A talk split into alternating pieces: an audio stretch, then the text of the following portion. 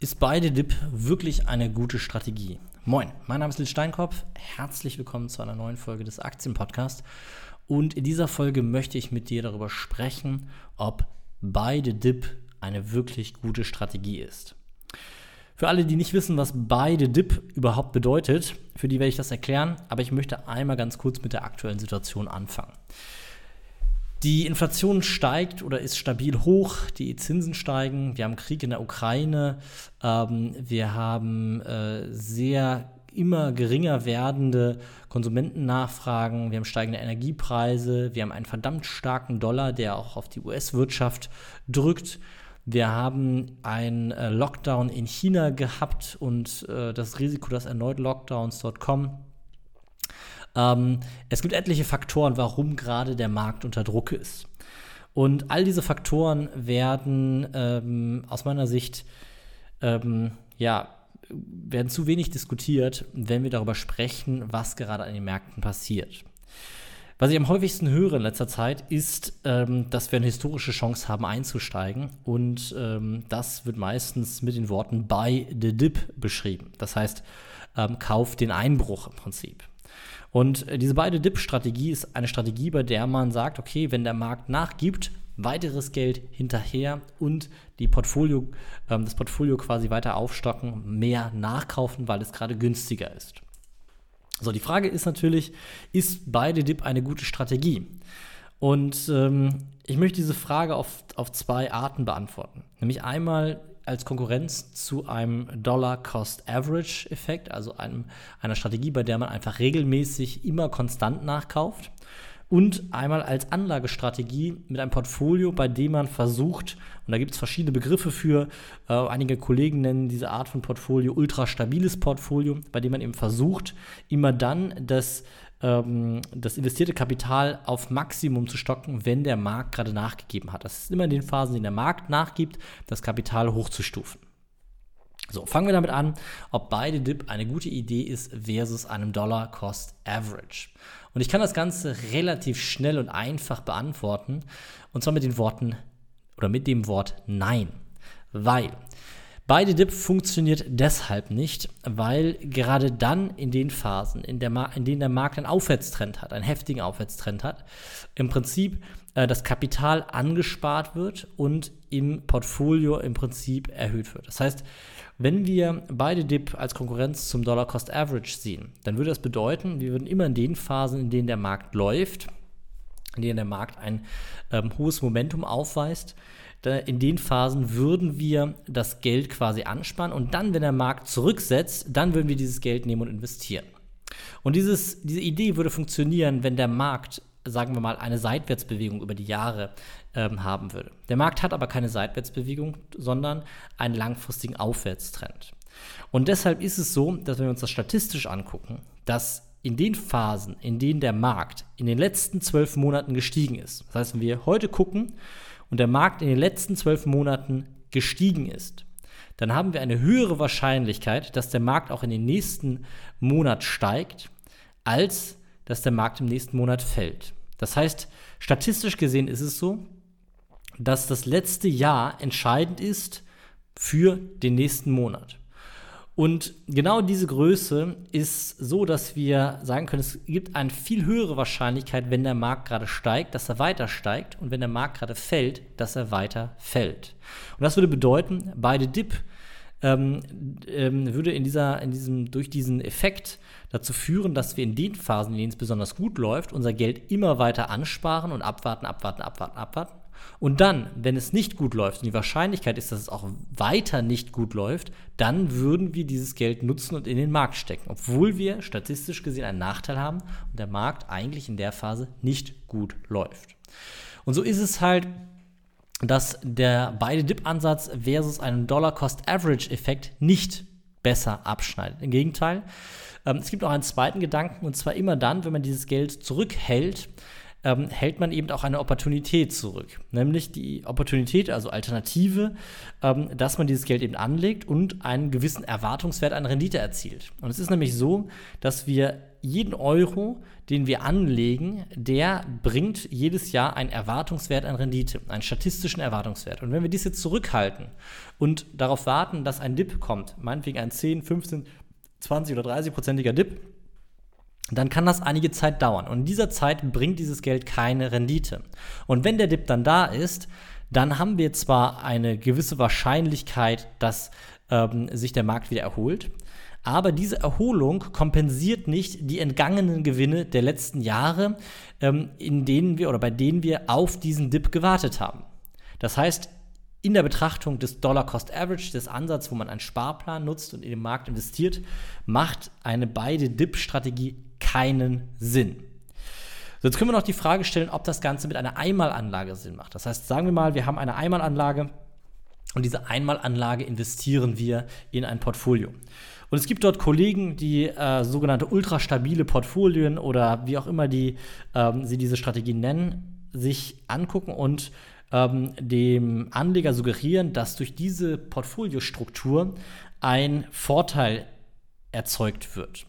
Und der Gedanke ist zum Beispiel, ich habe mich von einem Kollegen eins rausgepickt, der, der, Gedanke ist zum Beispiel, dass man ein Portfolio macht, das dauerhaft immer nur mit 80% des Geldes investiert. Und sobald der Markt um 20% fällt, stockt man das ganze Portfolio auf auf 90%.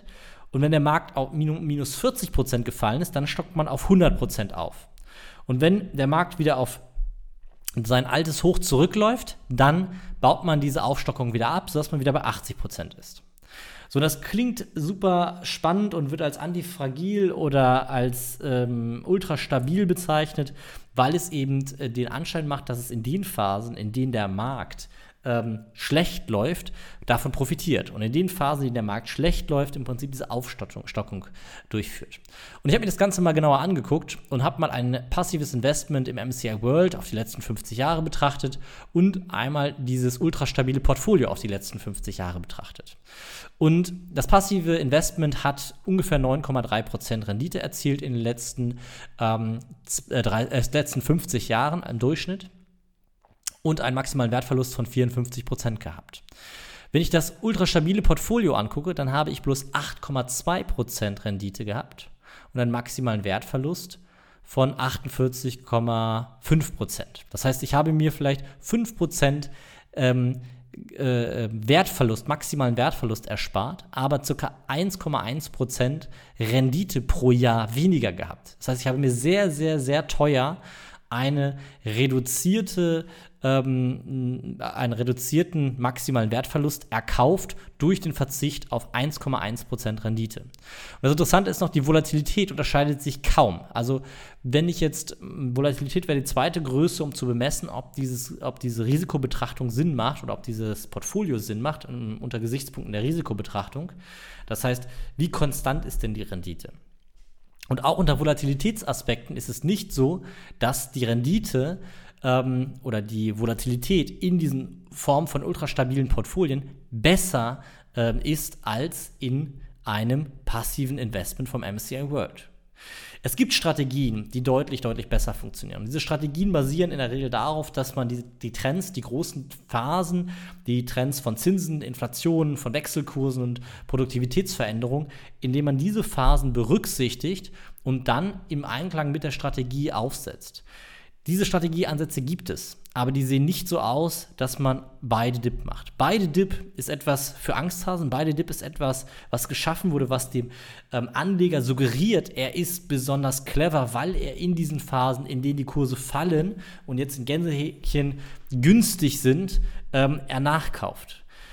Eine ganz entscheidende äh, Überlegung ist immer, wenn ich in den Supermarkt gehe und die Milch 1 Euro kostet und ich gehe am nächsten Tag in den Supermarkt und die Milch kostet nur 75 Cent dann muss ich erstmal drauf gucken, ob die Packungsgröße sich verändert hat. Wenn die Milchpackung von einem Liter auf einen halben Liter gesunken ist, dann nützt mir auch nichts, dass der halbe Liter dann 75 Cent kostet. Das heißt, ich habe im Prinzip ähm, dort eine Veränderung des Wertes. Und genau das Gleiche funktioniert auch an der Börse so. Niedrige Kurse heißt nicht, dass es günstig ist. Niedrige Kurse heißt erstmal, dass Veränderung in der makroökonomischen Struktur, in dem Umfeld quasi entstanden sind. Und diese Veränderungen, Veränderungen wie Inflation, wie Zinsen, verändern alle Bewertungen an den Märkten. Und es kann sein, wenn die Zinsen sich verdoppeln, dass die Bewertungen an den Märkten massiv reduziert werden. Und das gerechtfertigt, weil ähm, auf einmal besteht eine Alternative, eine günstige oder bessere Alternative für den Anleger. Er kann nämlich auf einmal ähm, wieder sein Geld anlegen zu 2% Zinsen, ähm, statt eben sein Geld anzulegen in einem Tech-Unternehmen, das mit dem hundertfachen Jahresgewinn bewertet wird. Und diese Überlegung muss einem eben klar sein. Und das, was gerade passiert, ist eine Veränderung des Zins- und Inf durch Inflation des Zinsumfeldes und auch eine Veränderung der Produktivität. Wir haben äh, nicht momentan nicht das Umfeld, in dem die Produktivität ähm, heftig steigt, sondern wir haben eher eine Stagnation.